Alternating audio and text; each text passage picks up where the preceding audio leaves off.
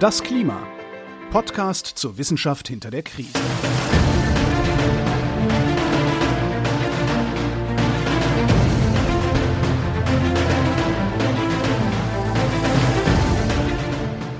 Hier ist das Klima, der Podcast zur Wissenschaft hinter der Krise. Wir lesen den aktuellen Bericht des Weltklimarats und wir erklären den aktuellen Stand der Klimaforschung jeden Montag mit Claudia Frick. Und Florian Freistetter. Hallo. Hallo. Ja, wir haben einen großen neuen Brocken vor uns. Wir fangen heute mit Teil drei des Klimaberichts an. Was bedeutet, dass wir in der letzten Folge Teil zwei beendet haben. Und da können wir noch mal kurz zurückschauen. Wir haben uns das angeschaut, was wir uns immer angeschaut haben am Ende eines Teils, die offizielle Zusammenfassung, aber wir haben uns mit der Zusammenfassung nur sehr kursorisch, nur sehr sporadisch auseinandergesetzt, weil wir ja festgestellt haben, dass wir die Inhalte des zweiten Teils sowieso in vielen verschiedenen Variationen präsentiert bekommen haben, in den Kapiteln aus mindestens drei verschiedenen Blickwinkeln.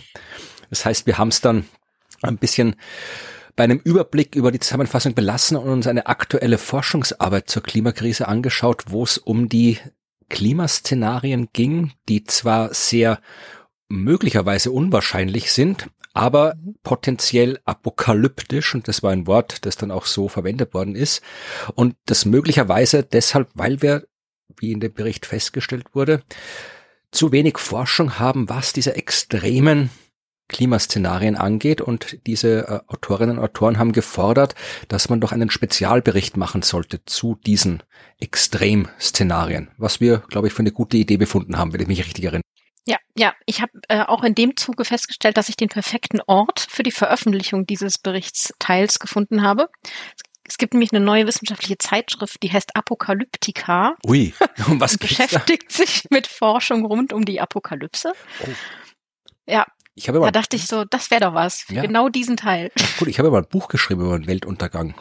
Ja, das hättest du mal da auch veröffentlichen können. Ja, das war ja hier 2012, wie dieser ganze Maya-Unsinn so rumgegangen ist. Da habe ich ja Dutzende Artikel geschrieben zu dem Thema und war, war sehr gut äh, als äh, Instrument zur Wissenschaftskommunikation, weil da hat man viel mhm. aufmerksam gehabt und konnte viel Astronomie erzählen, aber ja, eigentlich bin ich froh, dass der Quatsch vorbei ist. Aber muss ich mal reingucken, was da drin steht über den Ja, ich glaube, das ist jetzt ein bisschen wissenschaftlicher als Maya. mal gucken. Ja, aber jetzt sind wir beim dritten Teil. Ja. Worum es da geht, wirst du uns gleich erzählen. Und ja, wir haben jetzt inhaltlich, wie gesagt, den dritten Teil. Vom Umfang her haben wir schon mehr als zwei Drittel hinter uns. Ja. Also wir sind jetzt so, man könnte sagen, im Endspurt. Man könnte auch sagen, ich habe mir überlegt, wie man es vergleichen kann, weil ich bin ja auch äh, einige Marathons gelaufen in meinem Leben.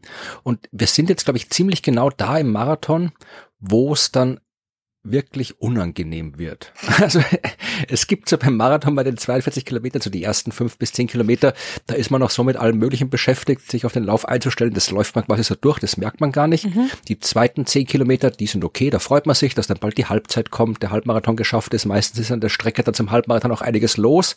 Dann wird es ein bisschen zäh, dann kommen so die Kilometer 20 bis 30, die werden schon unangenehm und dann, ja, so kommt 30 bis 35, das ist echt hart.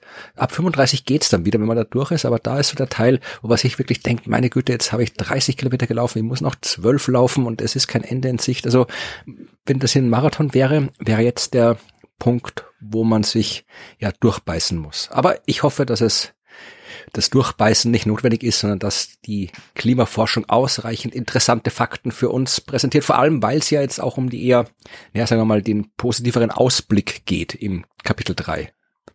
Oh, ich, hm, ich, leider muss ich sagen, ich muss deiner Marathon-Theorie eher zustimmen. So.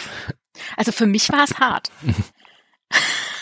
Also ich habe ja tatsächlich, muss zugeben, dieses Kapitel 1 gelesen, das sich ja so Einleitung und Framing nennt.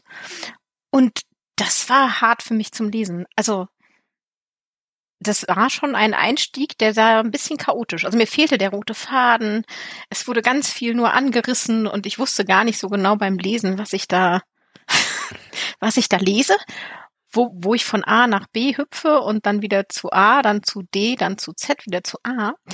Ähm, bin gespannt, wie ich euch das oder dir das äh, aufbereitet habe. Ähm, ich werde, denke, ihr werdet merken, dass es ein bisschen, ein bisschen hin und her geht heute. Ich habe vor allem gemeint mit dem positiven Ausblick, dass ja Kapitel 3 sich vor allem mit den Möglichkeiten der Abwendung der Ja. Klimakrise oder der Abwendung der Folgen der Klimakrise beschäftigt. Also nachdem wir festgestellt haben, äh, was die Wissenschaft, die Naturwissenschaft uns sagt, in welcher äh, Scheiße wir sitzen, vereinfacht gesagt, und Kapitel zwei uns äh, erklärt hat, ja, was daraus folgt, dass wir in dieser Scheiße sitzen, sagt uns jetzt Kapitel drei, wie wir da vielleicht rauskommen. Das ist so meine Hoffnung, dass wir da jetzt lauter gute Nachrichten haben, aber Ja, ich, also ich glaube, die, die kommen dann, denke ich, äh, nach Kapitel 1. ach so, okay. Na dann fangen wir mit Kapitel eins an. Was möchte Ja. denn Kapitel eins von uns?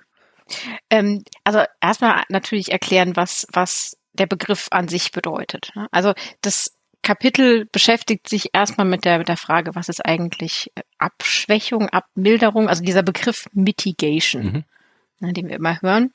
Und ich habe jetzt ein bisschen länger dann gesucht, weil ich sagte, ich finde Abmilderung und Abschwächung, das sind zwar gute Worte, aber im Deutschen liest man ja super oft tatsächlich sehr verkürzt Klimaschutz. Ja, oder Mitigation ist, glaube ich, auch ein Wort, das man auf Deutsch verwenden kann, aber sehr selten. Ja, und die, die also im normalen Sprachgebrauch ist es nicht so Ja. drin. Ich kenne es vor allem äh, von meiner wissenschaftlichen Arbeit zu Asteroideneinschlägen. Da trifft man dann immer Mhm. wieder auf, auf Asteroid Mitigation. Das ist das, äh, wofür man dann Bruce Willis holt, also der dann dafür sorgt, dass die Asteroiden nicht einschlagen. Das ist Asteroid Mitigation. Aber Ah, Kann der auch das CO2 aus der Atmosphäre holen? ich habe keine Ahnung. Ich glaube nicht, der ist schon ziemlich alt, der Mann. Schade. Na gut. Ja, also ich, ich habe jetzt so überlegt, äh, wie, wie, wie der Begriff, den wir ja jetzt sehr lange verwenden werden, über mehrere Folgen, ähm, für uns eigentlich so genannt wird. Aber ich glaube, ich werde zwischen Abschwächung, Abmilderung und Klimaschutz hin und her hüpfen. Eindämmung? Ja. mm, Eindämmung ist, kann man benutzen, aber ich finde, das klingt irgendwie so nach ähm, Pandemie. Oh ja, na gut, ja, klar, ja.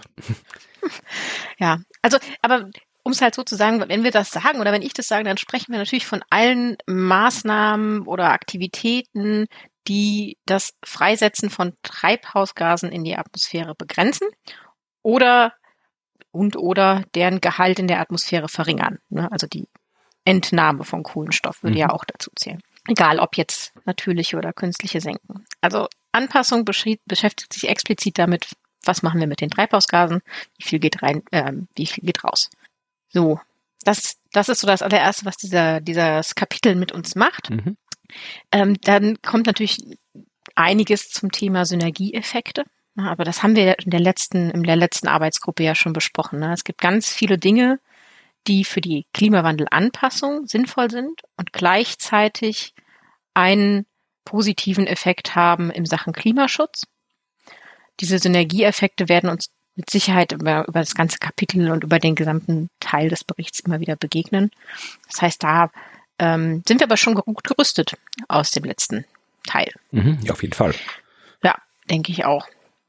Ja, und ansonsten ähm, geht dieses Kapitel mit uns ordentlich in die Tiefe verschiedenster Dinge.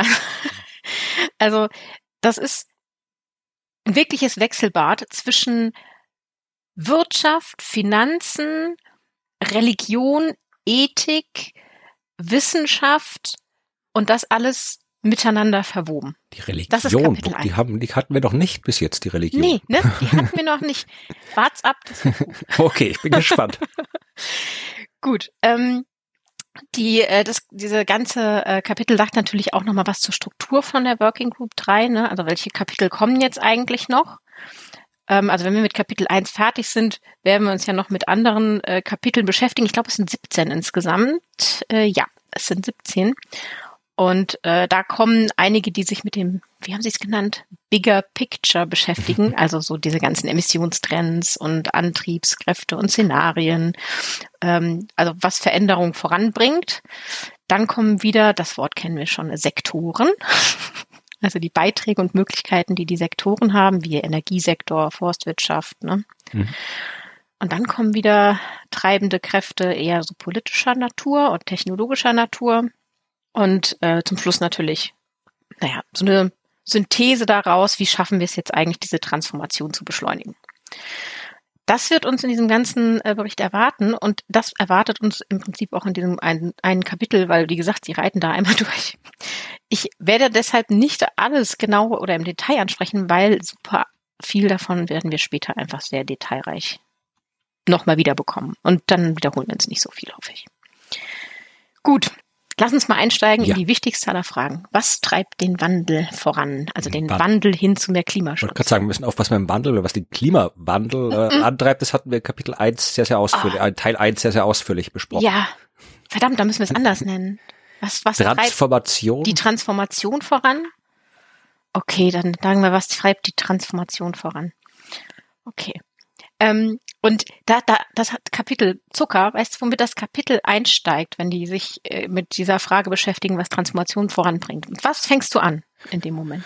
Was bringt die Transformation voran? Ja. Ich äh, weiß nicht, irgendwie Psychologie, Bewusstseinswandel, äh, keine Ahnung. Nee. Also die hauen direkt rein. Der erste Punkt ist das Potenzial von Krisen. Ach, na gut.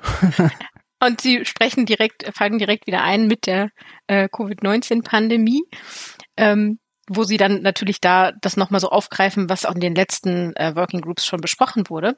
Aber wie sie eben dann erläutern, dass das natürlich so eine Krise ein Potenzial dafür hat, dass tatsächlich auch etwas Langfristiges daraus entsteht in Form von Klimaschutz. Ja, also ist natürlich klar, dass eine Krise viel auslöst und im Zweifel eben auch sehr sprunghafte ähm, Investitionen und sehr sprunghafte Innovationen. Ja, im Prinzip ist das ja eh äh, durchaus plausibel. Also wenn es halt wirklich mhm. wie, eigentlich wäre es ja gut, wenn wir davon ausgehen könnten, dass wir Menschen äh, vorbereitet sind auf Krisen, aber sind wir halt nicht. Und man, immerhin wäre es gut, so ausgehen zu können, zu sagen, okay, dann kommt die Krise und dann lernen wir daraus. Aber andererseits, wenn man sich anschaut, wie wunderbar die Welt geworden ist dank der Corona-Pandemie-Krise, ja, weiß ich nicht, was wir da groß äh, noch erwarten können von der Klimakrise. Aber du wirst es nicht sagen. Ja, also zumindest, ähm, also Sie sagen, Sie reden nur von der Covid-19-Pandemie, äh, was das für ein Potenzial hatte. Äh, aber das haben wir im Prinzip schon besprochen. Aber ich fand es eigentlich ganz gut, sich das mal an dem, oder man kann sich das auch gut an dem Beispiel ähm, des Kriegs in der Ukraine natürlich mhm. veranschaulichen. Wenn man in Deutschland lebt, weiß man, wovon man redet in Sachen Energie und äh, Gas und Heizen im Winter. Und da ist es natürlich schon so, dass jetzt ganz plötzlich viel von dem geht, was über viele Jahrzehnte verhindert worden ist oder was man nicht machen wollte. Ja, es war auch mit äh, Homeoffice äh, bei der Pandemie Corona. war ja auch so. Es ging ja. dann auch plötzlich und vorher ging es nicht. Ja, bedauerlicherweise ist da ja viel zurückgerollt in Sachen genau. Corona. Deswegen ähm, habe ich dann auch so ein bisschen Schiss. Aber Trotzdem ist natürlich dann wirklich eine sprunghafte Veränderung jetzt im Moment möglich. Und man geht in eine Richtung und hat die Möglichkeit zumindest, und das ist ja das, wovon Sie sprechen, man hat das Potenzial für einen saubereren Wiederanfang, ne, wenn die Krise vorbei ist oder wenn sich das zur neuen Normalität entwickelt. Was auch immer. Ach Gott, das neue Normalität kann ich, kann ich nicht leiden, der Begriff, den haben Sie da. Ja, ich finde es auch immer schwierig. Abgesehen davon, dass die alte Normalität auch schon nicht normal war. Naja, überhaupt nicht. Aber ich glaube, das ist auch so eher so ein Gefühl von Normalität. Irgendwann war ja auch das Leben in der Pandemie ein Gefühl von genau. Normalität. Genau. Wir fühlen ja. uns jetzt also hier in die, in die Klimaforschung. Ah, ja, kommt man nicht dran vorbei, wenn man sich damit beschäftigt. genau, also das ist, war das erste, womit sie einsteigen mit ihrem Wandel äh, oder mit der Transformation, was es so vorantreibt. Das war für mich schon mal so ein Wow, okay mit der Tür ins mhm. Haus gesprungen. Dann kommen sie natürlich mit den äh, vielen Dingen wie globale Abkommen oder globale Kooperationen, die ähm, stattfinden, wo ja Austausch stattfindet, wo gemeinsam ne, Pariser Abkommen etwas versucht wird zu erreichen. Das ist allerdings so ein bisschen vage. Also die fassen das halt alles nochmal so, weißt du, so ganz kurz zusammen und sagen das, aber die gehen nicht viel weiter drauf ein. Mhm. Da kommen ja aber dann, denke ich, die Kapitel ab Kapitel 6, wo es dann tatsächlich, oder noch höher, wo es dann tatsächlich genau um solche Sachen geht. Ich denke, da werden wir dann tiefer einsteigen. Ähm, Sie nennen aber dann noch so Sachen, die ich jetzt gerade in dem, dem Kontext, den wir eben mit dem Krieg hatten, ähm, auch noch interessant finde, dass natürlich auch so Faktoren wie ähm, günstigere ähm, Betriebskosten oder Produktionskosten ähm, so Transformation vorantreiben. Also zum Beispiel immer weiter günstiger gewordene Technologien für erneuerbare Energien oder Speichertechnologien, was natürlich dann so eine erhebliche Kostensenkung mit sich bringt, wenn man über solche Sachen nachdenkt und darauf versucht zu investieren. Das heißt, da haben wir auch noch etwas, was die Transformation vorantreibt.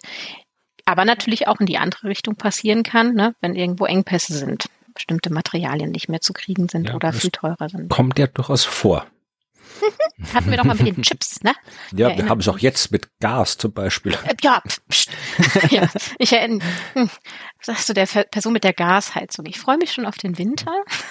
Ja, und dann äh, kommen wir jetzt äh, zu dem Teil, der mich am allermeisten äh, gewundert hat. Also äh, die, die zählen wirklich super viele Dinge auf, die Transformation vorantreiben, wie Zivilgesellschaft, äh, Aktivismus, Fridays for Future, ähm, solche Dinge, die wir alle auch schon hatten für die Klimawandelanpassung.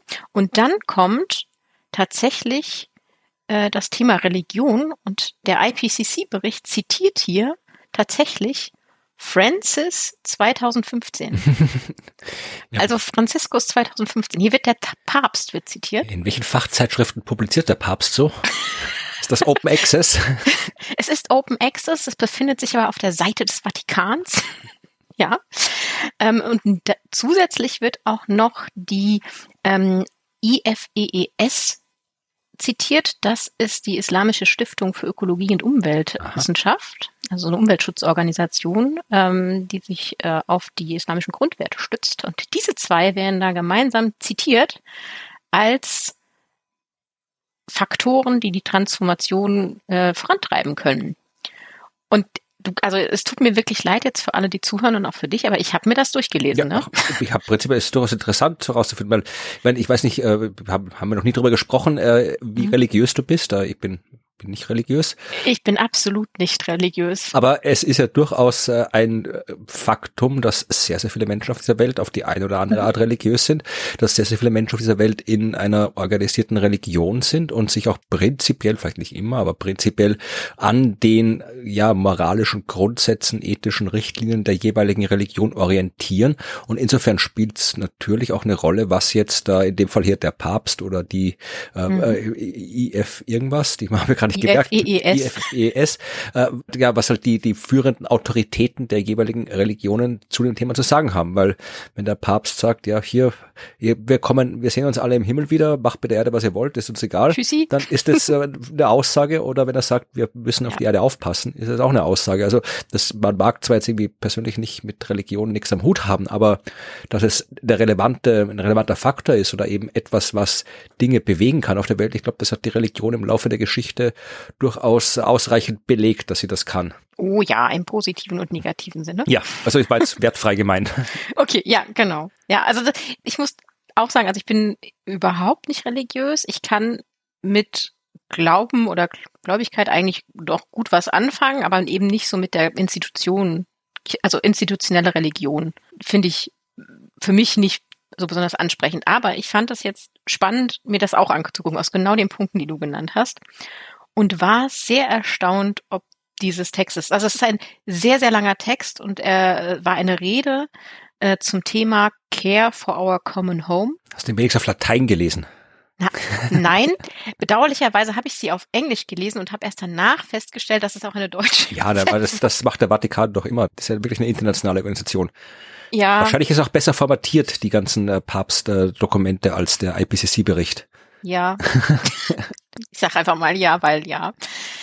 Und der hat äh, aber auch Nummern, aber Nummern vor Absätzen ist so ein bisschen wie Du weißt In schon, der mit Bibel, genau, mit ja. dem, ja. Franz, Fr- Francis 17 kann man, also Franziskus 17 kann man sagen. Und ab da wird's auch spannend, übrigens ab ähm, Punkt 17 in der Liste, ähm, wo es darum geht, dass er sagt, er möchte beschreiben, was mit unserem gemeinsamen Zuhause, mit unserem Planeten passiert und wie unsere Gesellschaft und unsere Schnelllebigkeit ähm, sich nicht nur auf uns, sondern auch auf unseren Planeten auswirkt. Und da gab's ein Wort, von dem ich dachte, das klingt gut, aber mein Englisch ist nicht so gut, gibt es das Wort wirklich und das heißt Rapidification. Das klingt so, als würde das irgendwie Beschleunigung bedeuten. Ja, genau, aber ich glaube, das Wort an sich gibt es gar nicht. Das hat ja so, also das, das ist so eine, eine, äh, ein Neologismus durch den Papst. Ja, Aber warum? sonst, genau, Beschleunigung, ne? Es steht auch in Anführungsstrichen, das hat mich schon hellhörig gemacht. Das ist auf Deutsch, also so Schnellifizierung. Schnellifiziert. Warte, ich muss mal auf den deutschen Link klicken. Lass mich das schnell checken. Ja, wie, das steht da nicht drin. Doch, es steht drinnen, im zweiten, bei 18 steht äh, Ach, bei 18, Rapidation. Rapitation. Warum steht das? Ist das, das ist nicht Latein, das ist Spanisch? Ja, der Papst ist ja Argentinier. Ja, von daher, ja, wahrscheinlich. Ja. Hm. Aber offensichtlich äh, keine deutsche Übersetzung benutzt. Schnellifikation nennen wir es jetzt. Ja, und dann ähm, sagt er tatsächlich, was er vorhat in der Rede und sagt, er will jetzt tatsächlich gucken, was eigentlich passiert, und zwar echt aus einem sehr wissenschaftlichen Standpunkt. Und das macht er auch, das zieht er durch. Ne? Also da gibt es einen ganzen, äh, ganzen, ich glaube, sieben Paragraphen zur Umweltverschmutzung. Mhm. Im Sinne von äh, Luftverschmutzung und wie Luftverschmutzung sich auf Menschen auswirkt, wie das ungleich verteilt ist über ähm, verschiedene globale, aber auch finanzielle ähm, Aspekte in unserer Gesellschaft, äh, welche Technologien dafür verantwortlich sind, aber es geht auch um Umweltverschmutzung im Sinne von Müll, der verteilt, verbrannt oder ja nicht wieder weiterverarbeitet wird. Da sagt er so tatsächlich auch wirklich so Sachen, wie dass unser industrielles System noch nicht auf Recycling äh, aller Produkte ausgelegt ist und ganz viele Nebenprodukte entstehen, die über Generationen unser, unseren Planeten belasten werden. Also das, ich fand das alles sehr wissenschaftlich. Ich war ein bisschen, also das habe ich nicht erwartet, ehrlich gesagt. Und das war ist ja wirklich ein langer Text. Ja, ich meine, auch der Vatikan wird Leute haben, die sich mit Wissenschaft auskennen. Ich weiß, dass es auf jeden Fall eine Vatikan-Sternwarte gibt, die durchaus Forschung am Stand des aktuellen Wissens durchführt. Da wird äh, durchaus seriöse Astronomie betrieben. Also da werden auch Leute sein, die andere Ahnung haben. Also der wird Berater haben haben. Da braucht man jetzt mal ja. absolut nicht gendern, es werden hauptsächlich wirklich Berater und wenig Beraterinnen sein. Mhm. Und wenn der offen ist, sich beraten zu lassen, klar, dann wird er auch wissenschaftlich vernünftige Sachen sagen. Ja, ja, ja. Und er sagt das auch genauso. Ha, ich habe gerade hier äh, die Wikipedia-Seite mal vom Papst aufgemacht, um zu gucken, was der eigentlich so gelernt hat, ähm, ja. weil der wird ja nicht in die Lehre als Papst gegangen sein. Äh, er hat einen Berufsabschluss als Chemietechniker gehabt, ah. bevor er dann äh, in den Jesuitenorten eingetreten ist und irgendwie Theologie und sowas studiert. Also er hat zumindest mal Kontakt mit Naturwissenschaft gehabt. Das erklärt auch, warum hier tatsächlich die Worte Carbon Dioxide, Methane, Nitrogen Oxides and Others stehen. also wenn er über äh, die Treibhausgase werden explizit benannt. Mhm. also gut, das mildert meine Ver Verwunderung tatsächlich etwas ab. Ja, also der adressiert äh, die Frage von wegen, ist das tatsächlich ein reales Problem? Oder gibt es nicht eigentlich, ist das nicht eigentlich hier alles die Sonne und so, äh, von wegen Menschen gemacht? Sagt er auch, nein, das ist Menschen gemacht. Äh, da gibt es wissenschaftliche Forschung zu. Ähm, und die, der wärmende Effekt, der dort äh, prognostiziert und bis jetzt schon gemessen wird, der hat den Einfluss auf den Kohlenstoffkreislauf. Also der geht da komplett durch.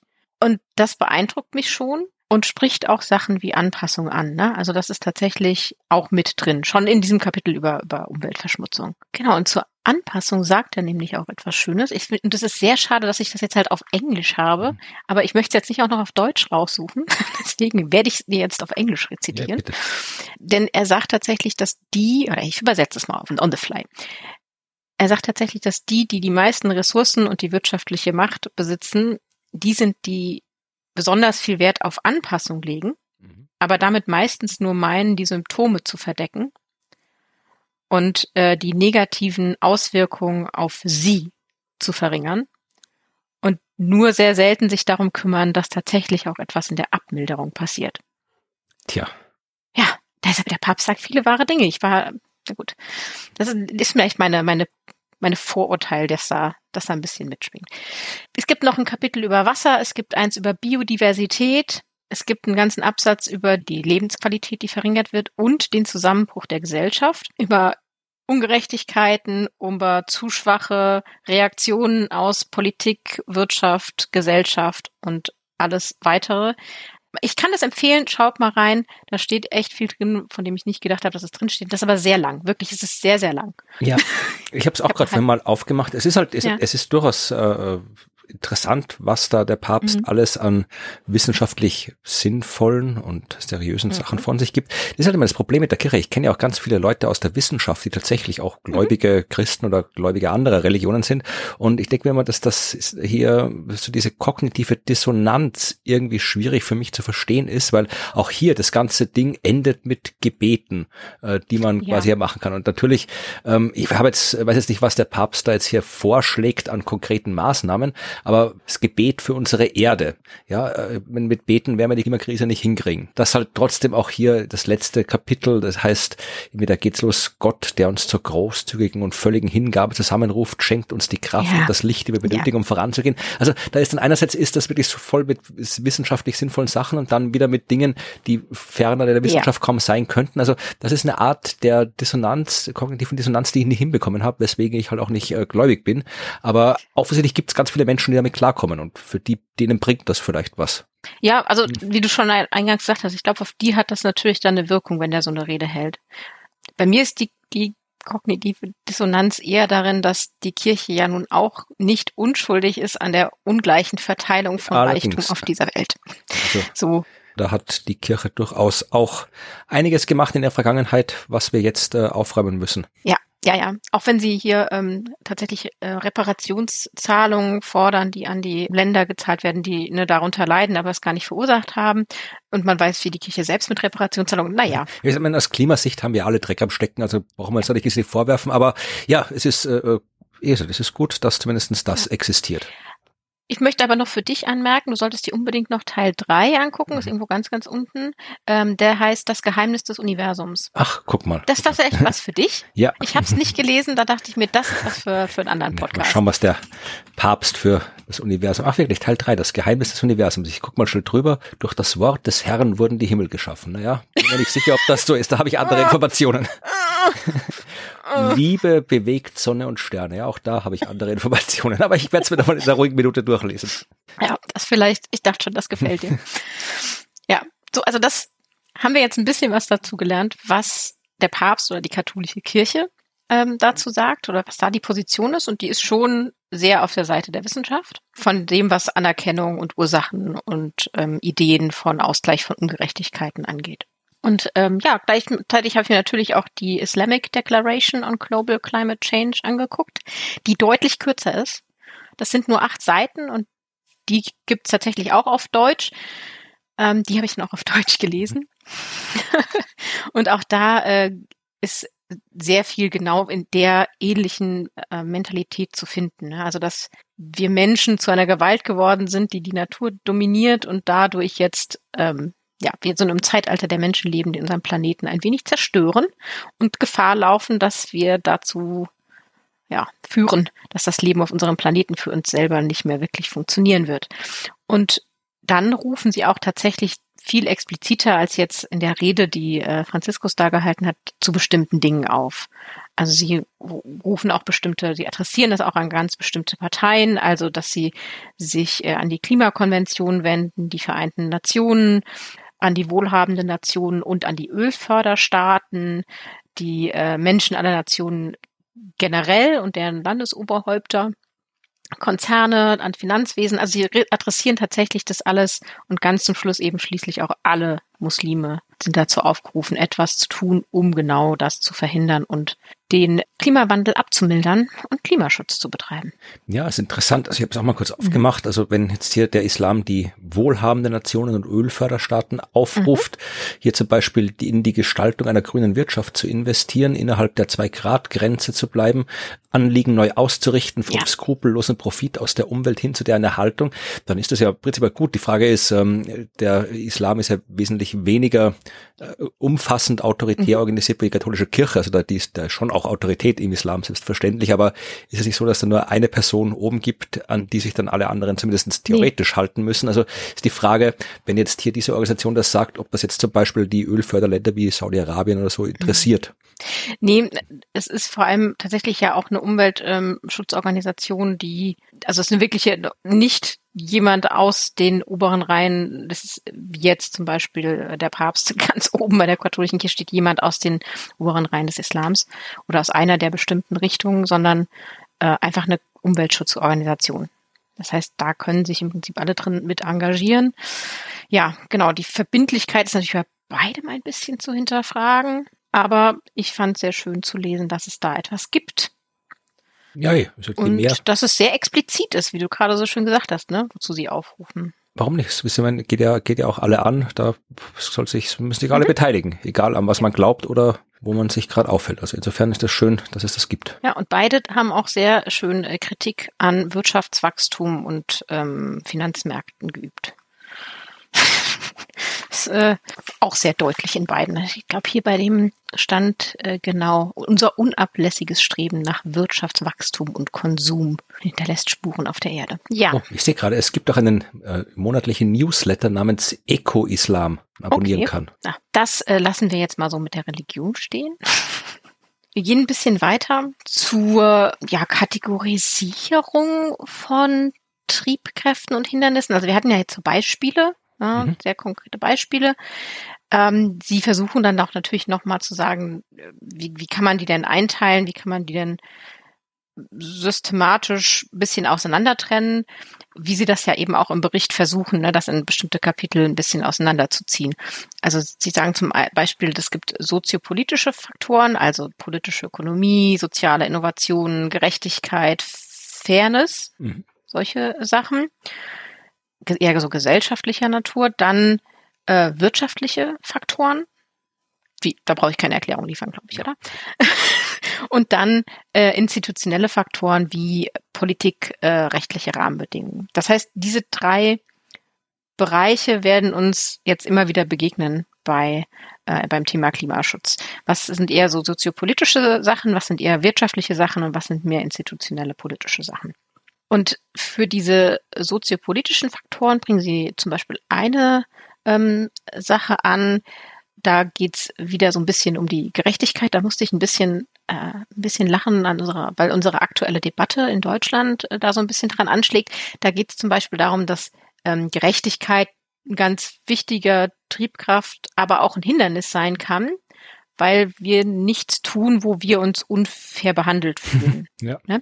Und ich habe gerade eine wunderbare Rede von ähm, ähm, Lindner gehört, Christian Lindner, der sehr passioniert darüber geredet hat, wie unfair das 9-Euro-Ticket in Deutschland ist. Ja, ach Gott. Ja.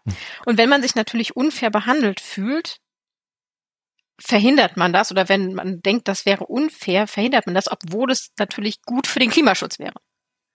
Ja, ich glaube, ein ganz großes äh, Denkproblem bei Fairness, ich glaube, da gibt es sogar irgendwie so eine mhm. psychologische Bezeichnung dafür, ist, dass es ja nicht nur darum geht, äh, fair zu sein, sondern wir haben ja ein Problem damit, äh, wenn andere was kriegen, was wir gar nicht brauchen, aber wir halt trotzdem nicht kriegen. Also wenn jetzt irgendwie mhm. jemand dir 10 Euro gibt, aber mir nicht und ich brauche aber keine 10 Euro und du schon, dann bin ich trotzdem böse und sage, nee, die soll das auch nicht kriegen. Wenn ich das nicht kriege, kriegt sie das auch nicht. Obwohl es ich gar nicht brauchen würde. Also teilweise ist, ist, es sogar so, dass wir eher bereit sind, auf was zu verzichten, wenn äh, der äh, Nichtverzicht bedeuten würde, dass andere was kriegen, was wir nicht kriegen. Also besser ist, ich krieg weniger und alle kriegen weniger, als du kriegst mehr als ich. Ja, und, ja, so. und das, das, ist eine gute Zusammenfassung von dieser Rede von Christian Lenz. Ja. ja. Ja. Und also das, das fand ich halt ein super Beispiel für diese soziopolitischen Faktoren. Also, weil du kannst dir wirklich vorstellen, dass, dass allein dieses subjektive Empfinden von Fairness bei einzelnen Personen oder politischen Gruppierungen oder in einem, einer Gemeinschaft einen ganz großen Einfluss auf die Wirksamkeit von Maßnahmen hat und oder ob sie überhaupt erst gestartet werden. Mhm das macht auch schon so deutlich, das ist ein ganz großer Faktor. Ich hatte erst so gedacht, sie listen das so ein bisschen auf nach Wichtigkeit, ne? also soziopolitisch ist jetzt vielleicht nicht so wichtig, dann kommt wirtschaftlich, dann institutionell, aber das ist überhaupt nicht so. Die sind, sagen sie später auch noch alle gleich wichtig, diese drei Teile, und das muss bei allem funktionieren, damit das, damit wir vorwärts kommen. Und da habe ich echt gedacht, sogar ist das super Beispiel mit dem 9-Euro-Ticket. okay. Wir können noch einen ganz kurzen Blick auf das Beispiel für die wirtschaftlichen Faktoren mhm. setzen. Da hatte ich ja vorhin schon mal angesprochen, dass die ähm, Preise für zum Beispiel oder die, die Kosten für erneuerbare Energien ne, mhm. zum Beispiel gesunken sind, dass das ja einen Einfluss hat. Das ist ja ein wirtschaftlicher Faktor.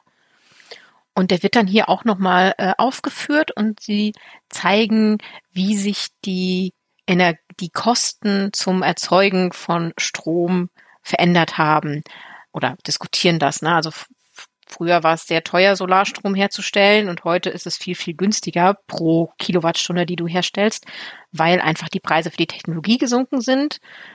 Entweder oder gleichzeitig wegen der Kosten für die Ressourcen, für, weil das effizienter geworden ist, weil es vielleicht auch subventioniert wird. Ne? Also diese ganzen Sachen spielen ja miteinander rein. Und deswegen hat sich hier in der wirtschaftlich etwas verändert. Und heute ist Photovoltaik sehr, sehr, sehr viel kosteneffizienter, das ist jetzt wirklich nur kosteneffizienter, als vor zehn Jahren. Mhm. Und das ist ein wirtschaftlicher Faktor, der passiert. Da könnte man jetzt sagen, ja, das hat ja erstmal nur Auswirkungen auf die Vergangenheit, aber es hat natürlich auch ein bisschen Auswirkungen auf die Zukunft, weil man versucht hier immer zu prognostizieren, wird es vielleicht noch günstiger? Bauen wir jetzt heute eine Photovoltaikanlage oder warten wir noch drei Jahre, weil dann sind die Kosten günstiger? Ja.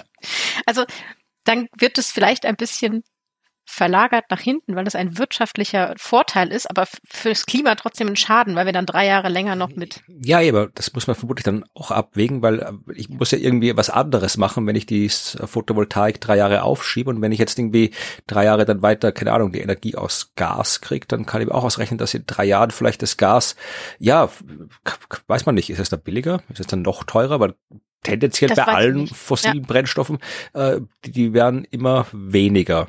Also ja. das per Definition. Also ja, genau. Und und dann hast du auch gleichzeitig noch das Risiko. Ähm, das diskutieren sie auch ähm, sehr schön, dass da durch solche Gedankenspiele, ne, durch solche Sachen, du dann zu Punkten kommst, wo du so ein Lock-in hast. Mhm. Ne, wieder dieses, man hat sich jetzt dann drei Jahre doch noch länger auf Gas verlassen und jetzt ist es noch schwieriger, davon wegzukommen. Also dass man entweder so ein Login hat durch ähm, einfach, weil es soziale Strukturen gibt oder weil es Infrastrukturen gibt, die eben darauf ausgelegt sind und nicht für äh, Photovoltaikstrom ausgelegt sind. Ähm, ja, oder bestimmte andere Login-Systeme gibt es, die dazu führen, dass wir dann da feststecken. Das ist übrigens, okay, kurze Randnotiz, das ist mein allerliebstes Beispiel in diesem ganzen, in diesem ganzen Kapitel. Es gibt random unintentional events die zu Logins führen. Okay. Und da nennen sie als Beispiel die QWERTY-Tastatur. Ach ja, stimmt, also, das kenne ich, ja, die Geschichte. Ja, genau, ja. ja, also auf Deutsch halt Querz, ne? Q-W-E-R-T-Z. Also, dass die ja nicht äh, nach ergonomischen Gesichtspunkten so gewählt worden ist, unsere Tastatur, sondern danach, dass sich die häufigen Buchstaben nicht nebeneinander liegen, damit sich die Haken von der Schreibmaschine nicht, oder die Hebel von der Schreibmaschine nicht verhaken. Ja, und jetzt haben wir uns alle dran gewöhnt und wenn man irgendwie, ja, das geht das nicht mehr weg. Es gibt ja auch irgendwie andere Tastaturlayouts, aber die benutzt, glaube ich, kein Mensch, außer irgendwelche Tastaturlayout-Freaks. Aber die werden jetzt vermutlich böse E-Mails schreiben, aber sofern sie zuhören, aber. ja, aber es sind halt wirklich selten und gesellschaftlich haben wir uns halt eingeschlossen in dieser schönen QWERTY oder Querz-Tastatur. Und das ist jetzt so. Genau. Und das kann dir natürlich auch zu so einem Login führen. Ich musste sehr lachen. Das Beispiel fand ich super. Ja, es ist auch ein gutes Beispiel, ja. Gut, also das wäre jetzt die Wirtschaft, so ein Beispiel für einen wirtschaftlichen Faktor. Ich glaube, bei den politischen Faktoren muss ich jetzt gar nicht so viel nennen, aber natürlich ist zum Beispiel eben Thema Energiewende in Deutschland, was ja eigentlich schon lange vorangetrieben hätte werden sollen und dann jetzt gezwungenermaßen vorangetrieben wird. Ähm, etwas, was äh, so eine politische Beispiel für so eine politische Sache ist. Da zählt zum Beispiel auch drin, und ich finde, das ist bei der Energiewende das beste Beispiel, dass es eine gewisse Stabilität braucht in diesen ähm, politischen Richtungen, weil wenn du immer hin oder her oder hin oder her, das haben wir in Deutschland mit Atomkraftwerken, das haben wir mit der Energiewende, ähm, das schadet. Ja, also ich kann ja das hier vielleicht wieder ein schönes Beispiel, mhm. was jetzt nichts direkt mit der Klimakrise zu tun hat, aber typisch österreichisch ist. Äh, mhm. Deutschland ist ja auch schon äh, seit längerem ein Land, in dem man in einem Lokal oder Restaurant äh, sich nicht einfach am Tisch eine Zigarette anstecken kann. Ja, das ist verboten man kann vielleicht im Gastgarten draußen rauchen, aber drinnen nicht. Durchaus mhm. sinnvollerweise so. Und äh, es gab zwar sehr viel Aufregung, als das da irgendwie durchgesetzt worden ist. Äh, ja, da geht ja keiner mehr hin und die Gasthäuser sterben, aber ja, ist halt nicht passiert. Also alle haben sich dran gewöhnt und jetzt ist es so, niemand käme ja. auf die Idee, das, das zu ändern. Österreich war wieder anders. Österreich hat natürlich auch gesagt, also das äh, wird in Gaststätten verboten, das Rauchen. Mhm. Und auch da haben alle die Wirte gesagt, ja, das geht nicht, dann sterben die Gasthäuser. Ja, und was haben wir dann gemacht? Äh, nicht das, was man eigentlich machen ist, sondern nämlich sagen, in anderen Ländern geht das problemlos, warum soll das bei uns nicht gehen, sondern wir haben gesagt, okay, dann machen wir jetzt eine spezielle Regelung. Wir machen jetzt hier einen Raucherbereich und einen Nichtraucherbereich und die müssen nämlich getrennt sein, irgendwie so mit durch Türen oder sowas, dass dann irgendwie da kein Rauch von A nach B kommt und dann muss man irgendwelche äh, Lüftungen installieren und so weiter und so fort. Also das ist eine sehr, sehr komplizierte Regel. Die hat man dann auch entsprechend umgesetzt. Die Gasthäuser haben alle sehr viel Geld investiert. Am Ende hat es auch nicht funktioniert, weil oft war es dann so, dass um in den Nichtraucherbereich zu kommen, du erstmal durch den Raucherbereich oh durchgehen Gott. Musstest. Ja. Dann sind oft, weil natürlich die das äh, und Keller dann irgendwie durch mussten, waren die Türen einfach offen. Und äh, da es eh so war wie vorher, hat es dann die meisten Leute eh nicht interessiert und die paar, die halt doch gerne irgendwie rauchfreie Lokale hätten, die waren halt genauso verärgert, bis sie vorher auch schon verärgert waren. Und irgendwann äh, gab es dann eben, ich glaube, kam dann über die EU, glaube ich, kam dann irgendwie, dass das so nicht funktioniert. Aus irgendeinem Grund, aber da gemeint, ja, wir müssen das jetzt doch vernünftig machen. Und jetzt haben wir das vernünftig gemacht. Jetzt gibt's dann eben auch in Österreich äh, kein Rauchen mehr in den Gasthäusern. Und ähm, ja, die äh, Gastwirte haben halt dann sehr viel Geld investiert, um das einmal in die eine Richtung umzubauen, einmal in die andere Richtung umzubauen. Und das ist halt das Problem mit den, ja, ja wenn, wenn man keine klare Politik macht. Ja. Sondern sich ja. immer nur nach dem Moment richtet oder immer nur populistisch, ja, die wollen jetzt das, machen wir das, dann wollen sie das, machen wir das. Ja, dann kann sie keiner einschreiben. Beim Klima ist es genauso. Da braucht es auch klare Gesetze, klare Zielsetzungen, klare Zeitpläne. Mhm. Dann können sie alle darauf einstellen. Ja, man muss einmal den den ganz sauren Apfel mhm. nehmen und alle reinbeißen lassen und dann ähm, sich langsam anpassen lassen an das, an diese Veränderung und nicht, hier ist ein kleines Stückchen, dann gibt's wieder Zucker und dann werfen wir den viel größeren sauren Apfel hin. Aber das haben wir natürlich mit ähm, Photovoltaik in Deutschland auch. Ne? Also da war ja sehr, sehr viel investiert, sehr, sehr viel gemacht und dann äh, wurden plötzlich ganz, ganz viele Stellen abgebaut, weil die, nee, machen wir nicht. Und ähm, jetzt müssen wir wieder in die andere Richtung gehen. Also, und jetzt ist das Know-how weg. Ja. ja. Gut, also diese, diese drei Faktoren, äh, politisch, äh, wirtschaftlich äh, und ähm, ja, sozial, ähm, die werden uns jetzt in diesem ganzen ähm, zweiten, äh, dritten, oh, guck mal, ich wollte schon zwei sagen, diesen ganzen dritten Working Group Teil äh, immer wieder beschäftigen. Da bin ich schon sehr gespannt drauf, was wir noch für Beispiele kriegen. So, ich habe jetzt hier so einen Abschnitt, der heißt Emissionstrends. Okay. Ich glaube, den wirst du aber im nächsten Kapitel doch auch haben, oder? Ich rede etwas über diverse Emissionstrends, ja. Okay, okay, okay. Also das, das ist doch das, wo ich so dachte, das kommt doch bestimmt später mal noch in ganz intensiv. Und hier geben Sie aber schon mal so einen ersten Überblick. Also weil Sie sich ein bisschen damit beschäftigen, dass es ja diese ähm, Illustrative Mitigation Pathways gibt. Also mhm. diese Narrative oder Geschichten, äh, Pfade, die erzählen, wie wir uns an, also wie wir uns mit der Abmilderung entwickeln könnten in Zukunft, mögliche Szenarien, die sie rausgepickt haben aus einem sehr, sehr großen Pool von möglichen Szenarien, die wir uns quasi auch in diesem dritten Teil jetzt immer wieder anschauen werden. Und diese ähm, Szenarien, ich werde da gleich die wichtigsten, es sind fünf, ja, die wichtigsten fünf ganz kurz nennen. Ähm, vorher noch so als Hintergrundinformation.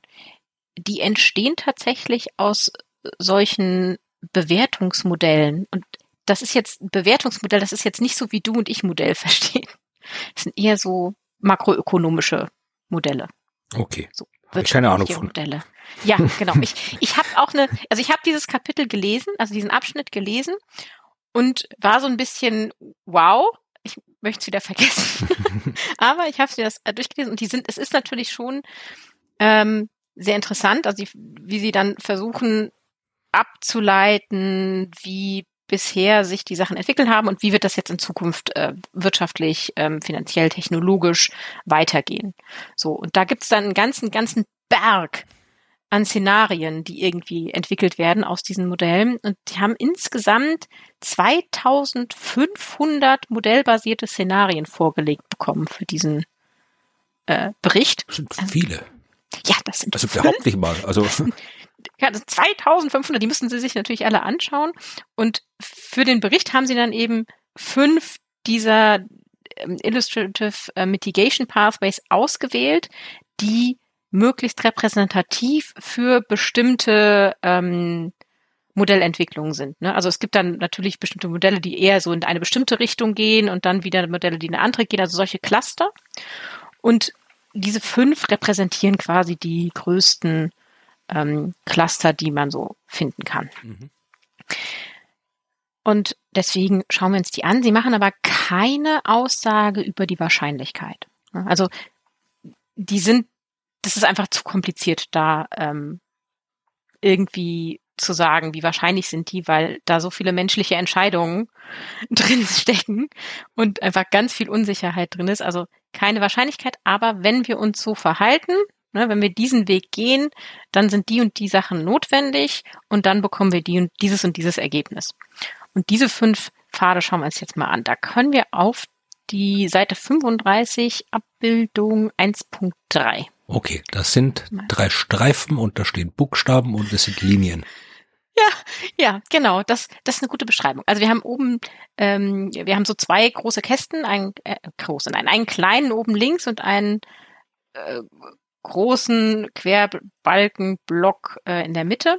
Und die haben nochmal so Unterteilungen. Also es gibt Referenzszenarien, mhm. die haben überhaupt keine wirkliche Abmilderungsmaßnahmen. Also einmal CURPOL steht für Current Poli Policies, also wir machen jetzt so weiter, wie wir jetzt machen, machen nicht mehr. Mhm.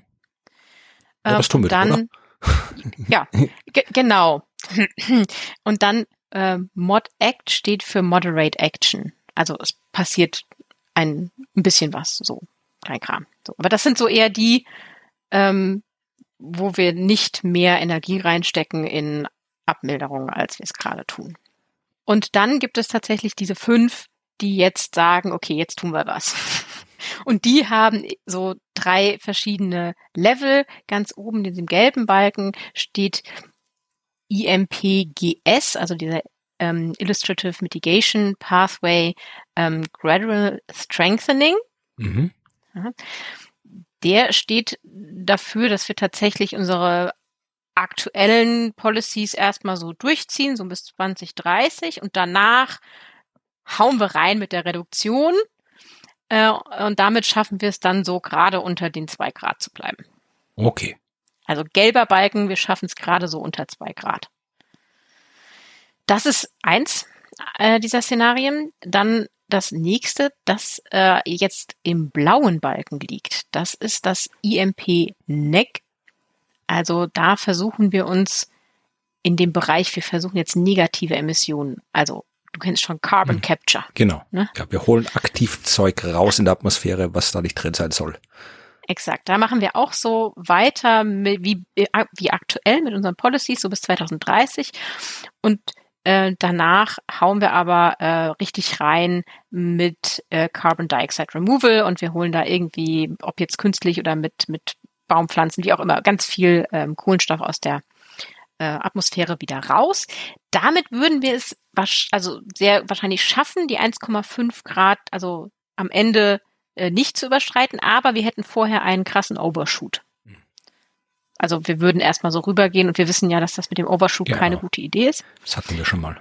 Genau. Also dieser blaue Weg, äh, blaue Balken, da auch keine so gute Idee.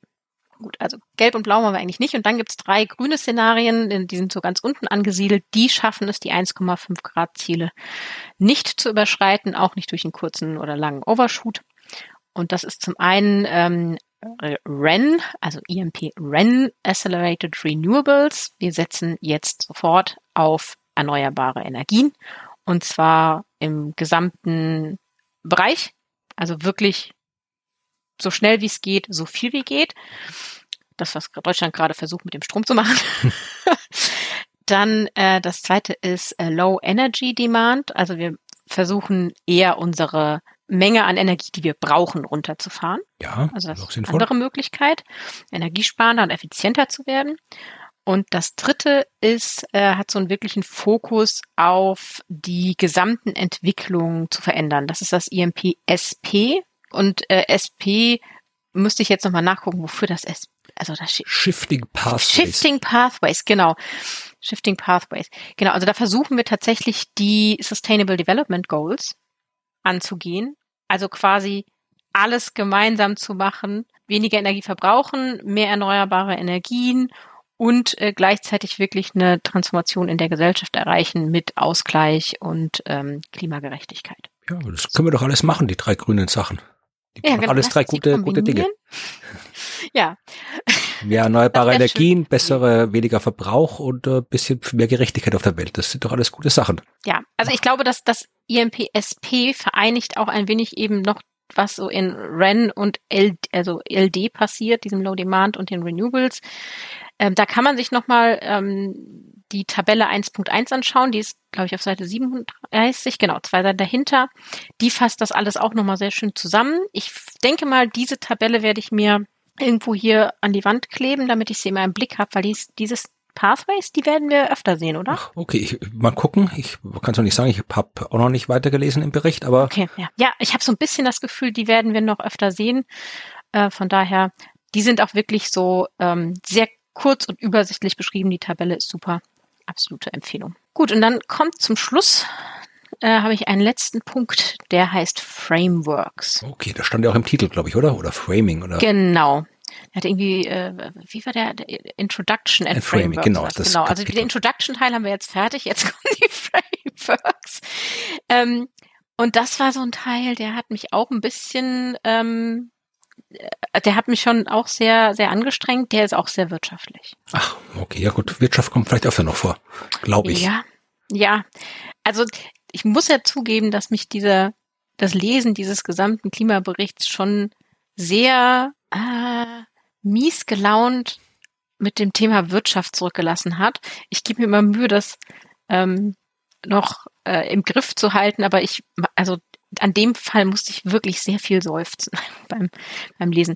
Gut, aber äh, was meinen die jetzt eigentlich mit, mit, äh, mit Frameworks? Damit meinen sie nicht, wie wir es vorhin hatten, ne, mit diesen äh, Triebkräften und Hindernissen, die ja hier entweder politisch oder sozial oder ähm, wirtschaftlich angetrieben sind, sondern sie meinen Aspekte von unserem Leben, von unserem Denken, von unserem Handeln oder von dem Handeln in der Wirtschaft, die man sich hinstellen kann und aus deren Richtung man draufschauen kann auf diese Transformation und dann gucken kann, warum sollten wir da wie was ändern aus genau diesem Standpunkt raus?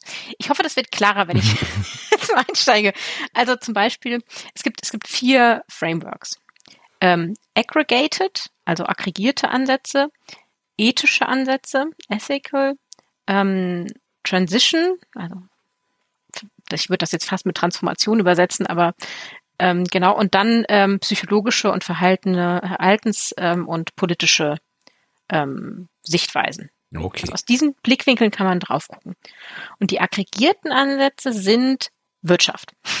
So, wir kommen in der Wirtschaft. Da geht es um wirtschaftliche Effizienz. Und wenn du jetzt aus dem Gedankenwelt von wirtschaftlicher Effizienz kommst und auf die Abmilderung des Klimawandels guckst, um zu sagen, was wollen wir denn jetzt tun, dann machst du das wie? Ähm, Sehr utilitaristisch. Ach, okay, gut. Also wenn ich weiß, was, was utilitaristisch oder Utilitarismus bedeutet, das ist so, wenn man einfach guckt äh, auf die Gesamtsumme von irgendwas, auf das Gesamtergebnis von irgendwie einem Berg von Handlungen und guckt, was in Summe das Wohlergehen aller Betroffenen möglichst maximiert. Wobei es dabei nicht so drauf ankommt, dass manche dann vielleicht überhaupt kein Wohlergehen mehr haben. Ich wollte gerade sagen, das ist, das ist ja bei man so in, in Durchschnitten und Summen und so weiter ja. arbeitet, dann kann oft was unter den Tisch fallen und in dem Fall ist das unter den Tisch fallen, sind dann oft Menschen. Absolut. Mhm. Genau. Da hast du den Punkt schon erreicht. Übrigens, eine, eine schöne Randnotiz. Ich musste an der ähm, ETH Zürich, als ich da promoviert habe, ähm, Kurse belegen, die außerhalb von meinem Fachgebiet lagen. So, also muss man machen, um nebenbei noch sich nicht als ähm, Fachidiotin ähm, zu etablieren, sondern muss man den Tellerrand gucken. Da hatte ich Programmierkurse, aber ich hatte auch Kunstkurse. Ich habe Kunstkurse belegt. Ähm, aber ich hatte auch Philosophiekurse an der Universität Zürich und da hatte ich eine Vorlesung zum Thema Utilitarismus. Okay. Und äh, ich glaube, die hat mich tatsächlich auch sehr geprägt in Sachen Abschreckung, was so dieses ähm, Denken in Mittelwerten und nicht den einzelnen Menschen sehen, sondern eher so die Gesamtheit der Summe, was ist so das Beste. Sehr geprägt hat mich das. ja. Da habe ich übrigens mit einer 6-0 bestanden. Ach. Das ist in der Schweiz die beste Note. Wollte ich gerade sagen, was wollte du sagen?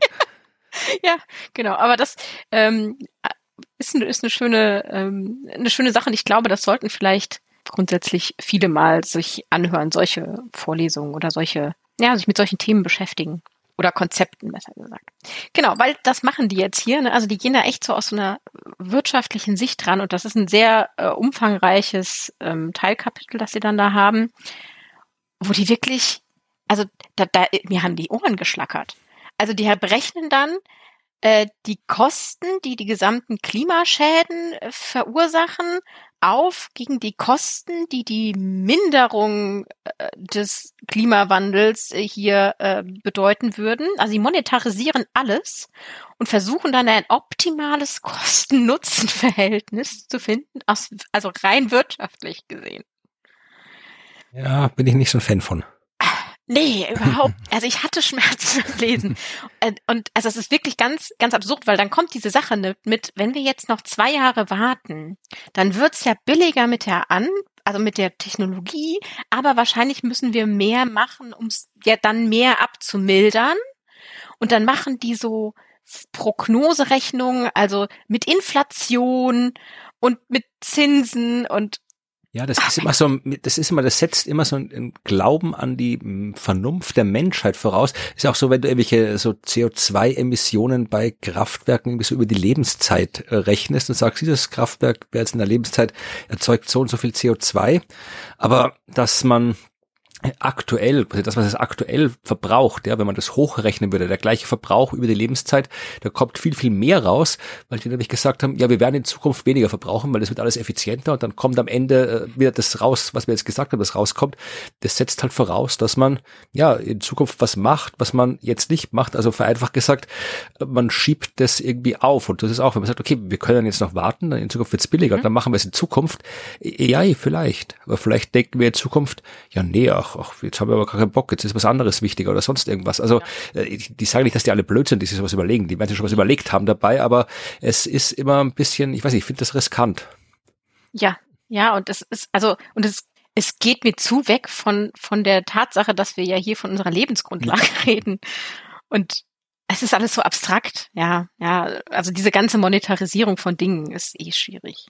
Aber wenn, also wenn ja jemand Interesse dran hat, also kann man sich gerne diese, diesen Abschnitt dann durchlesen mit diesen Discounts, die sie dann in die Zukunft prognostizieren und äh, prognostizieren, wie günstiger wird denn die Technologie und so und dann Aufrechnungen machen. Also da gibt es komplizierte Modelle, die, die die da durchführen und das wäre so diese eine Sicht. Also ich glaube, jetzt wird ein bisschen klarer, was mit Framework gemeint ja. ist.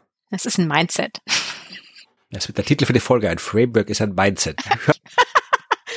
oh ja, oha zitiere mich nicht. Naja, gut. Ja, und dann äh, gehen, wir, gehen wir davon weg und dann kam der nächste Absatz, der hat mich dann, also da habe ich dann gedacht, ja, hier bin ich zu Hause. Das sind dann die ethischen Ansätze.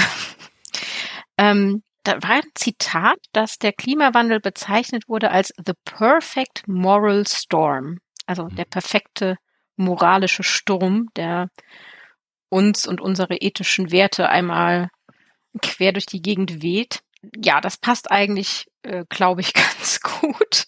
Diese eher moralische Perspektive oder die ethische Perspektive, die ist jetzt so der, das nächste Mindset, das nächste Framework, das man sich angucken kann, wo sie dann eher hingehen zu sagen, wir wollen jetzt nicht die Kosten im Sinne von Geld angucken, sondern die sozialen Kosten. Mhm. Also Social Costs. Und das ist natürlich, und da sagen sie auch, daraus entstanden, dass man sich diese wirtschaftlichen Ansätze angeschaut hat und dann eine Gegenposition entwickelt hat. Gegen dieses Denken von Sicherung von Wirtschaftswachstum und Nationen und Unternehmen und sich ähm, oder Einzelpersonen und sich stattdessen auf die ethische Perspektive bezieht und davon weggeht. Also es ist wirklich eine Gegenposition. Mhm. Und ja, das ist das Gegenteil von ökonomischem Utilitarismus. Aber das ähm, ist halt nun mal auch ja nicht nur eine wirtschaftliche Sichtweise, sondern ja durchaus auch eine sehr mh, westliche oder ja Sichtweise, muss ich sagen. Ne? Also es überlappt sich so. Mhm. Und stattdessen gucken sie hier halt auf die verschiedenen Dimensionen von Ungerechtigkeit oder Gleichheit, die man sich stattdessen angucken sollte, wenn man sich die sozialen Kosten ausrechnet. Und da wäre dann zum einen natürlich mal so das Globale, Ne? Also die globale ähm, Gerechtigkeit, dass es ähm, zwischen den Ländern, Regionen der, der Welt unterschiedliche Verteilungen gibt und da bestimmte Schieflagen herrschen, aber auch zum Beispiel intergenerational, also zwischen den Generationen. Wir leben heute auf Pump von dem, was wir den zukünftigen Generationen wegnehmen. So, und da hat man ja auch soziale Kosten. Ne? Also das ist das, was ja auch Fridays for Future immer wieder sagt, ihr macht unsere Zukunft kaputt. Dann müssen die die Zukunft von denen, die nachher kommen, kaputt machen. Ja. Das funktioniert doch, haben wir auch Genau. gemacht, das funktioniert wunderbar. Sollen sie nicht so anstellen. Genau, wird auch super funktionieren. oh, wenn nichts mehr da ist, dann könnt ihr noch mehr kaputt machen. Mm, Genau, und das ist halt, also diese Sichtweise zeigt dann auch schon ganz schön, dass es dabei eben mehr darum geht, ähm, wie wir uns gegenseitig vertrauen, wie wir als Gesellschaft miteinander solidarisch sind und wie wir gemeinsam als Gemeinschaft, globale Gemeinschaft dem Klimawandel begegnen. Mhm. Ja, sowohl zukünftige als auch aktuelle Generationen. Und man geht weg von dieser monetären Bewertung der Natur, sondern eher hin zu der Bewertung des Existenziellen, was die Natur für uns an Wert hat. Okay. Ja, also das ist dann die, das Framework Nummer zwei. Und dann gibt es das dritte Framework, das hieß äh, Transition, also das so Übergangs- und Transformationsprozesse. Da geht es sehr viel um Transformationsforschung. Da bin ich jetzt auch absolut das Gegenteil von einer Expertin. Aber ist das nicht das Feld von. Maya Güppel? Die macht, äh, macht Transformationsforschung. Also das ist dann der Blick darauf, wie ähm, unter bestimmten Umständen äh, Innovationen oder ähm, Veränderungen passieren. Mhm. Also es gibt da ja so eine, gibt immer so eine schöne Kurve, die gezeigt wird. Weißt du, wenn du mit irgendwas Neuem kommst, dann interessiert sich am Anfang niemand dafür. Und dann kommt irgendwie jemand und investiert mal so ein bisschen und dann wird das ein bisschen mehr. Ja, weißt du, das sind immer diese Kurven Ja. ohne, ohne Achsenbeschriftung, wo keiner weiß, was für Ja. Einheiten da aufgetragen sind. Ja, absolut, genau das. Ja, das ist mehr so illustrative Ja, Grafik. genau. Genau, aber da geht's dann tatsächlich um, dass so Al- Nischenalternativen wie eben früher Photovoltaik entstehen und dann ist das am Anfang interessiert das niemanden und dann ähm, äh, gibt's irgendwie Druck aus verschiedenen Richtungen, äh, zum Beispiel eben Klimawandel oder Krieg und dann wird diese Technologie plötzlich ähm, zu einer validen Alternative ne? und Mhm. äh, wir greifen darauf zurück und dann setzt sich diese Innovation durch. So, und dann haben wir eine Transformation durchlaufen und ein System transformiert. Und der Blick aus diesem dritten Framework ist tatsächlich auf, wo sind diese Dinge, die Transformationspotenzial haben und was löst aus, dass wir da jetzt eine Transformation bekommen. Das ist ein total spannender Blick, muss ich sagen. Ich hoffe, dass wir da im Bericht noch ein bisschen mehr äh, zu bekommen. Mhm. Ja, das kann gut sein. Gut, und dann kommen wir noch zu dem vierten und letzten ähm, Framework. Das waren ja die Ansätze zu Psychologie und Politik, die hinter so einer Kursveränderung in unserem Leben und unserer Gesellschaft äh, beitragen. Da haben wir im Prinzip ja schon, glaube ich, eine gute Vorstellung, was gemeint ist. Ne? Also politisch halten wir ja auch lieber äh, fest am äh, teuren Ticket anstatt dem 9-Euro-Ticket. Äh, und die Psychologie kommt da rein. Also es ist ja häufig so, das sagen sie dort auch nochmal und nennen ein paar Quellen dazu, dass man, wenn etwas kommt, etwas Neues, ne, vielleicht auch so eine Nischenalternative, wie, wie ich es eben in der Transformationsforschung hatte, dann haben wir ja erstmal unsere intuitive Reaktion, die so ein ich bleib beim Status quo ist. Ja, es ist, es ist immer einfacher, das nichts zu ändern, als was zu ändern, selbst wenn die Änderung eventuell positiv ist. Ja, genau. Und diese, diese Faktoren, diese Sichtweise, was, wie reagieren wir Menschen denn jetzt auf die notwendigen Veränderungen? Äh, und wie schaffen wir es, daraus eher einen positiven Aspekt zu machen? Das ist dieser, dieses Framework, das hier angesetzt wird. Also da guckt man mehr so psychologisch und äh, politisch drauf. Äh, und da gibt's ja auch einiges an, an Forschung zu. Ich habe neulich ein interessantes Paper gelesen zum Thema Finite Pool of Worry. Ja, da hatten wir drüber gesprochen, Ja. als wir über die Apokalypse in der letzten Folge gesprochen haben, dass äh, Genau. über die Frage, ob und wie Klimakommunikation mit solchen ja potenziell apokalyptischen Themen umgehen soll, Mhm. ob das eher hilft oder eher schädlich ist. Und da habe ich, glaube ich, den Begriff erwähnt, weil halt da auch Leute gesagt haben, ja, die Menschen haben halt einen begrenzten Vorrat an Sorge, den sie aufwenden können. Und wenn zu viele Krisen gleichzeitig stattfinden, dann ja, irgendwann kann man sich nicht mehr sorgen. G- Genau. Und ich habe ein Paper dazu gelesen, das sagt, na nee, so einfach ist es doch nicht. Aha, okay, gut. Ja, immer, das sagt die Wissenschaft oft, überraschenderweise. Ja, genau. Aber genau, also das ist die Sichtweise, die wir dann in diesem vierten Framework äh, einnehmen und dann auf den Klimaschutz gucken und wie wir es hinkriegen, da Klimaschutz äh, zu betreiben und zu unterstützen aus dieser Sichtweise.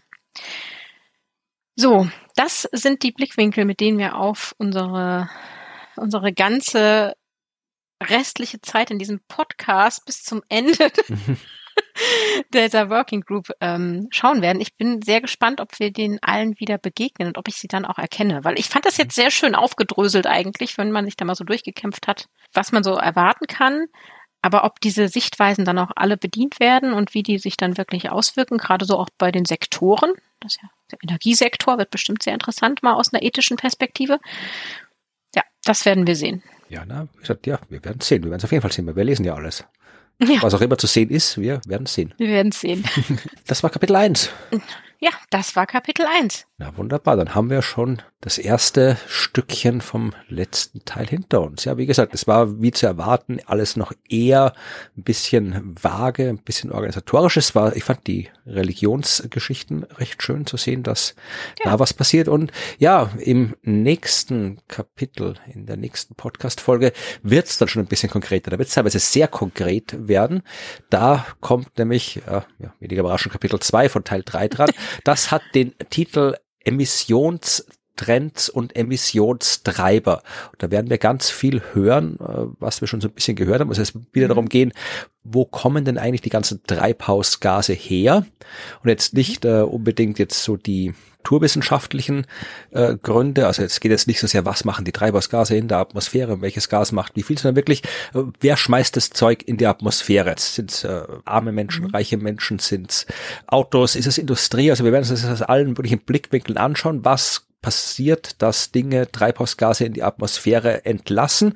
Und wir schauen uns auch an, ja, wie sich das im Laufe der Zeit geändert hat, wie sich das regional aufsplittet, wie sich das sektoral aufteilt und auch was könnten denn Methoden sein, um diese Emissionen zu reduzieren, was kann in welchem Ausmaß dafür sorgen, dass die Emissionen geringer werden, äh, welche Methoden, Techniken können das Ganze beschleunigen hin zu weniger Emissionen. Also ich fand das extrem interessant, das Kapitel 2.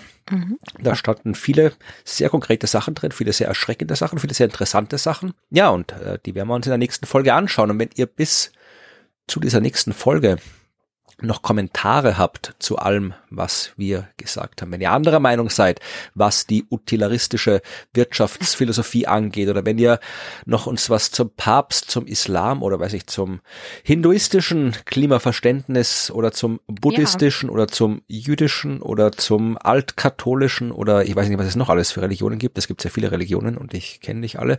Aber was auch immer es äh, dazu sagen gibt, sind wir sehr interessiert dran, wenn auch noch andere Religionen sich dazu geäußert haben sagt uns das. Schickt uns die Kommentare an podcast.dasklima.fm, wenn ihr es per Mail machen wollt oder geht auf die Seite dasklima.fm. Da findet ihr die Shownotes, die Abbildungen, die weiterführenden Links, zum Beispiel zu den Texten vom Papst. Und ihr könnt dort auch Kommentare abgeben, die wir dann auch lesen werden. Ihr könnt auch, wenn ihr das gerne wollt, diesen Podcast auf den üblichen Podcast-Plattformen bewerten. Äh, gut bewerten, idealerweise, weil dann sorgt der Algorithmus dafür, dass äh, andere Leute unseren Podcast öfter zu Gesicht bekommen. Ihr könnt den Podcast auch einfach weiterempfehlen. Ihr könnt für den Podcast was spenden, wenn ihr gerne wollt. All die Infos dazu gibt's in den Show Notes. Was auch immer ihr tut oder nicht tut, wir freuen uns, wenn ihr uns zuhört. Wenn ihr uns regelmäßig zuhört, dann werdet ihr vermutlich auch weiterhören, weil ihr seid genauso da drin gefangen wie wir. Ihr habt jetzt schon irgendwie zwei Drittel hinter euch und ihr könnt jetzt nicht einfach aufhören, ihr müsst das bis zum Ende hören. Und sollte jemand neu eingestiegen sein, weil er oder sie sich denkt, ja, jetzt kommt der Teil mit den konkreten Lösungsmaßnahmen, herzlich willkommen. Könnt aber mhm. ruhig auch nochmal in das Vergangene reinhören, das ist auch sehr interessant. Ja, also wir freuen uns, wenn ihr uns zuhört und das nächste Mal zuhören könnt ihr uns in einer Woche. Bis dahin verabschieden wir uns. Tschüss. Tschüss.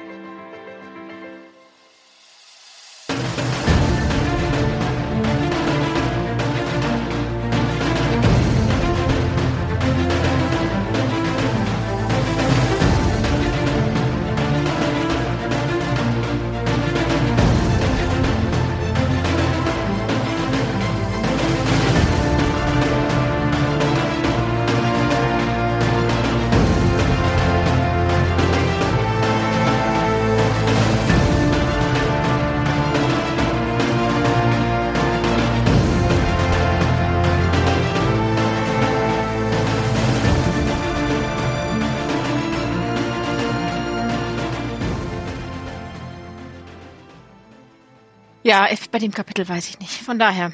So, was ist das für ein Fenster? Ach, das ist mein Kapitel 60. Ja, das kommt, ah, die Kapitel 60, Folge 60. Gut. Ich wollte gerade sagen, Kapitel 60. Wie lang ja, ist dieser Bericht? Die, die geheimen Kapitel, die, die erst später kommen. Überlaubt. Die kriegst du dann erst, wenn, wenn du die ersten äh, drei Teile freigeschaltet hast, dann kommen die nächsten. Die Bonuslevel. Wir haben hier ein DLC. genau. Ja. Und wenn du dann wieder so die Ingame-Währung kaufst, dann kannst du noch extra Kapitel dir anschaffen. Oh Gott. ne.